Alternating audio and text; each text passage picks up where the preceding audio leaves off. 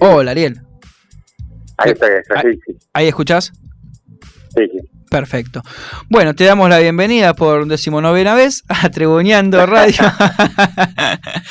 Eh, bueno, eh, contanos un poco, eh, un poco no, contanos todo. Primero, principal, ¿cuál es tu discapacidad? Bueno, yo nací con una, con una trofa medular.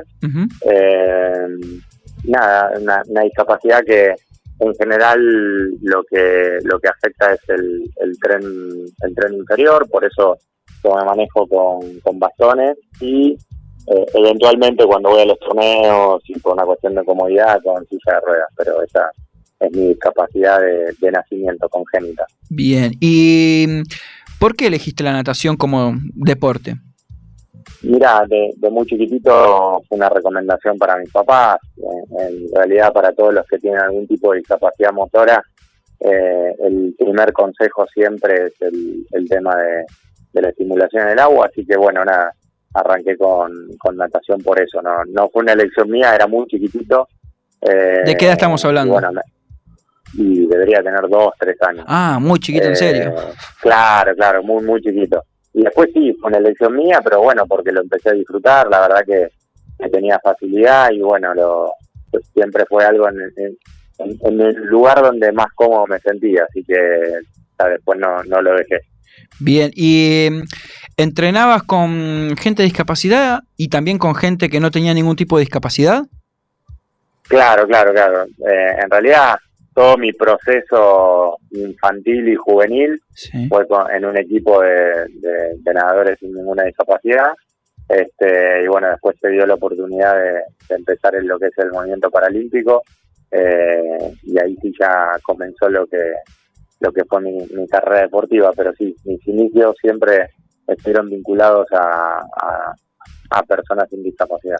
¿Y había diferencias en la competencia? Eh, sí, sí, en lo que es en la competencia, cuando, cuando recién empecé no, pero a medida que íbamos creciendo se empezaban a notar un poquito más las diferencias, por eso surgió también un poco la posibilidad de, de empezar a conocer lo que era el movimiento paralímpico, porque bueno, nada, a medida que íbamos creciendo las diferencias lo que hacían básicamente era eh, generar una, una distancia entre los chicos sin discapacidad y, mi rendimiento que se empezaba a notar mucho. Entonces bueno ahí ya eh, no quizá no era no era no era tan atractivo para mí entonces bueno se generó la oportunidad de, conocer lo que era el mundo paralímpico y después ya, ya no me fui más.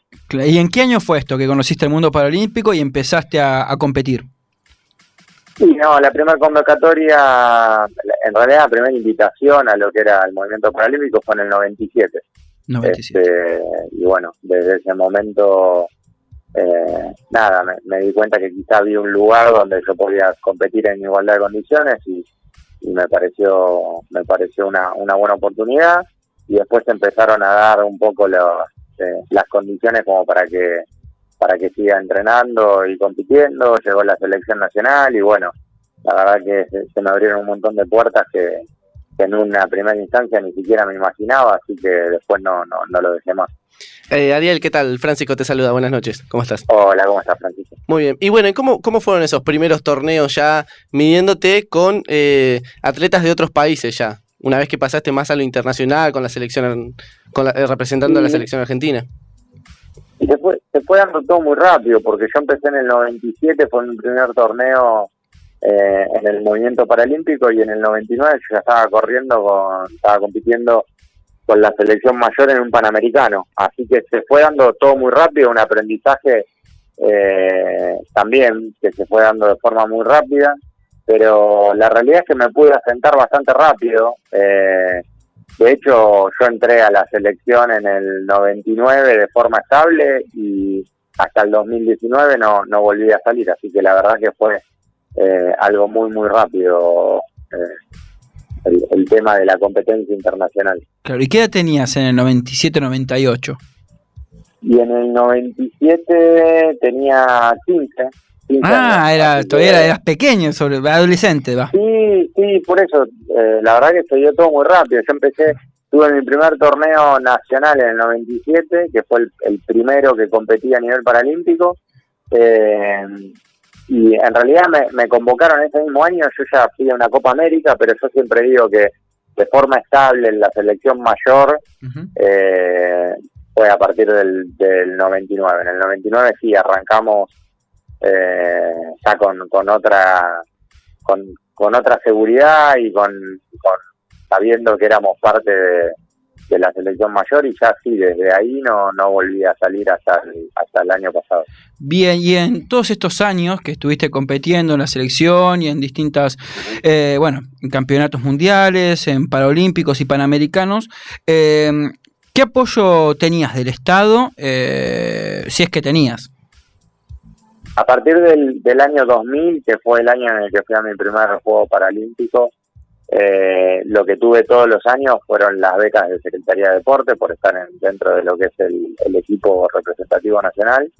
Eh, y después lo que se sumó fue a partir del 2011 las becas de, de Lenar. ¿Cómo? Eh.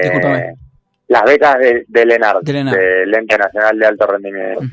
Este, y la realidad es que siempre fueron eh, los que nos acompañaron de forma eh, ininterrumpida durante toda nuestra carrera. Eh, Independientemente de, perdón, independientemente de los partidos políticos que pasaban, de los Sí, gobiernos, sí, digamos. Sí, porque eso, sí, sí, sí.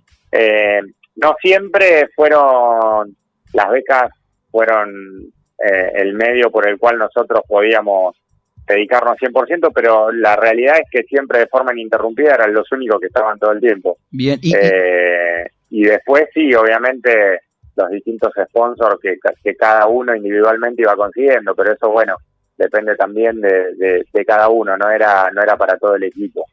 Eh, sí, Ariel, yo recuerdo, leí una entrevista tuya que decías que los sponsors privados, en este caso, no sabían lo que estaban perdiéndose eh, de sponsorear eh, a este tipo de atletas con discapacidades en los Paralímpicos, en los, en los Panamericanos. ¿Por, por qué, ¿Cómo está actualmente eso, el sponsoreo eh, privado? ¿no? No, Claro, el tema, el tema de los sponsoreos privados siempre fue muy complejo, la realidad es esa. Eh, y, y la realidad también es que si por ejemplo no, no, no tenés un, un resultado lo suficientemente atractivo, es casi imposible conseguirlo. De hecho, teniendo resultados relativamente atractivos, también es muy complicado tenerlo. y- y en, Entonces, claro, y en tu, en tu experiencia de haber compartido con otros atletas de, de afuera, eh, ¿vos veías que esta gente tenía más sponsoreo privado, digamos?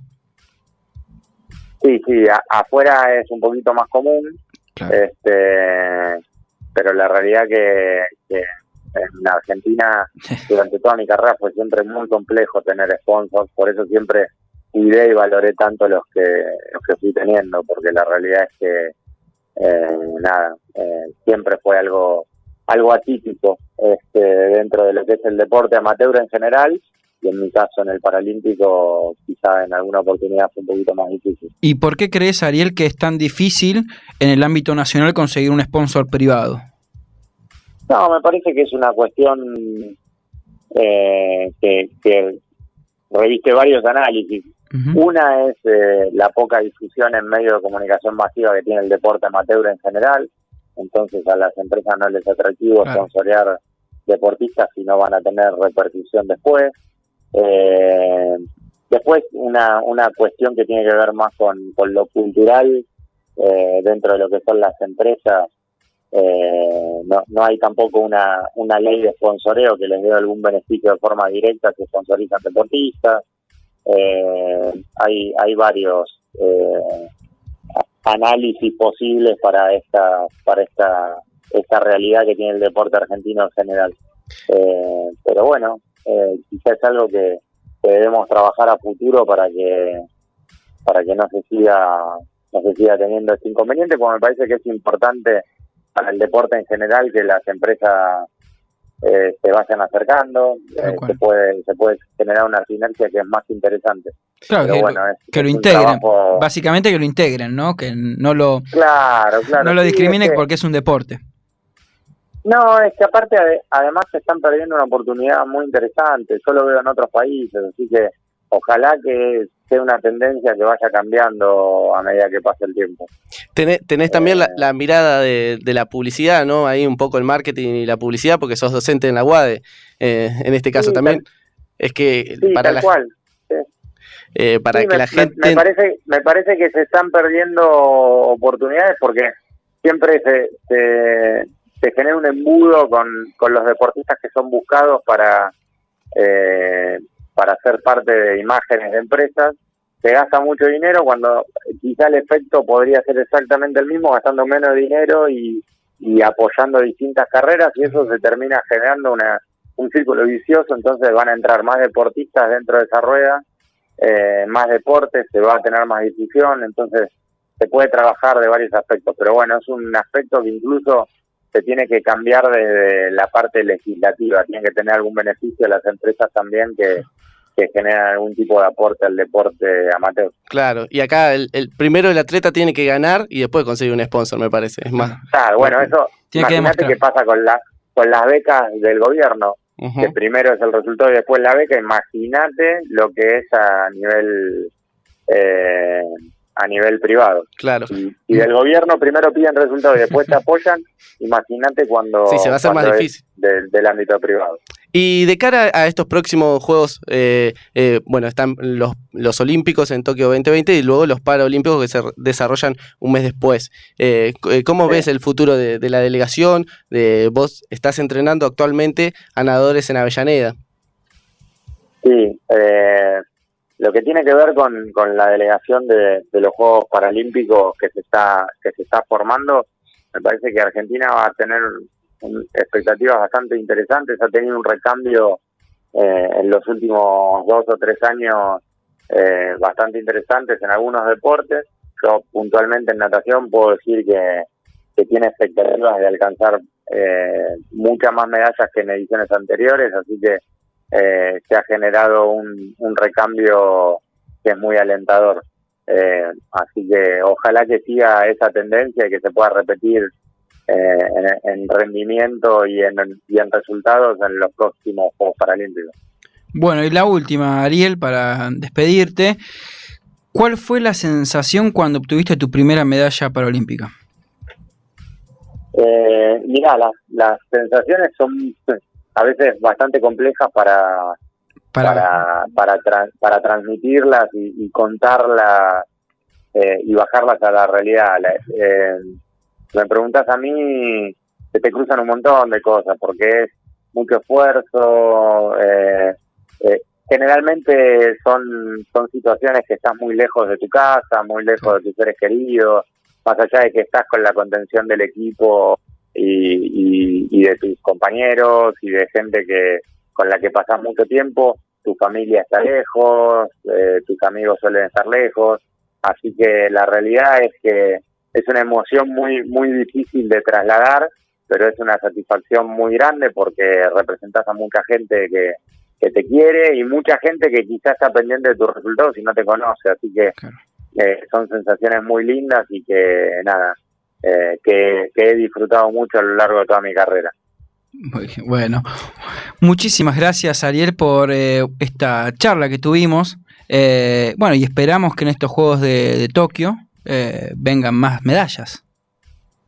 Sí, ojalá, ojalá que se dé. Eh, bueno, como siempre, agradeciendo siempre que, que, me dan un espacio para contar un poco lo que lo que fue mi carrera deportiva, así que muy agradecido y a disposición de ustedes para lo que necesiten. Muchísimas gracias, Ariel, y bueno, y éxitos en este Tokio 2020. Dale, dale, muchísimas gracias, te mando un abrazo grande. Igualmente pasaba por tribuneando Ariel Cuasi, ex nadador paralímpico, actualmente entrenador del equipo eh, de natación de la delegación argentina que va a estar compitiendo en Tokio 2020. Un mes después, como bien acotó Francisco, eso no me acordaba que era un mes después. Claro, sí, sí. Un mes después. Eh, bueno, contando ahí las vivencias y a veces las dificultades que tienen. Dificultades, más que nada, ¿no? no solamente el deporte amateur en sí de, de gente que no tiene ninguna discapacidad, sino que si le sumamos el problema de una discapacidad, se hace por ahí un poquito más cuesta arriba. Sí, por eso hay que reconocer a todos esos atletas que están haciendo el esfuerzo por ahí con una beca de no sé cuánto, mm, realmente no, no tenemos el número actualmente, pero son becas casi como, como para decir, bueno, tomar un poco, un viático. O sea, hay que reconocer todo el trabajo que hacen eh, estos artistas, Todo a ar- pulmón. atletas. todo a pulmón el deporte amateur eh, en la Argentina en sí.